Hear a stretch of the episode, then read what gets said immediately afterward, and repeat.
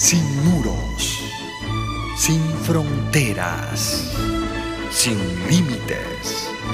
Radio Mundial Adventista, más que una radio, sembramos esperanza.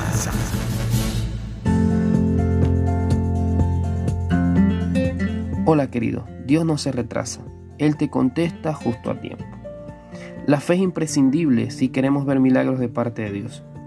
Cuenta la historia de Eric, de sus inicios, de su ministerio pastoral, que había días en los que literalmente no tenía nada para comer y en esos momentos él se sentaba a la mesa y daba gracias a Dios por los alimentos que aún no tenía.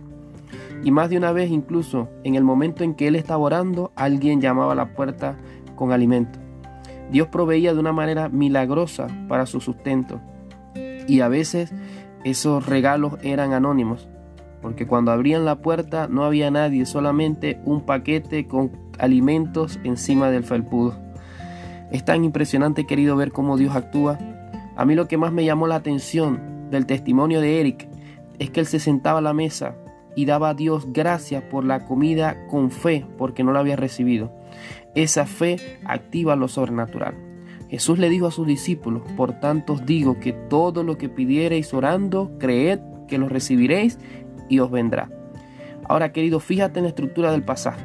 Todo lo que pidas, primero, segundo, cree que lo recibirás y tercero, te vendrá. Tienes que pedir, creer y esperar en Dios que te va a llegar. Es una promesa impresionante y su punto clave se encuentra en creer. Lo que pides creyendo lo recibes a tiempo. Sí, querido, prepárate para recibir tu petición de la mano del Señor. Él es el especialista en hacer milagros. Que en este día su fe renueve tu corazón y tu fuerza. Recuerda que Dios tiene para ti un milagro cada día. Te habló Carlos Sequera.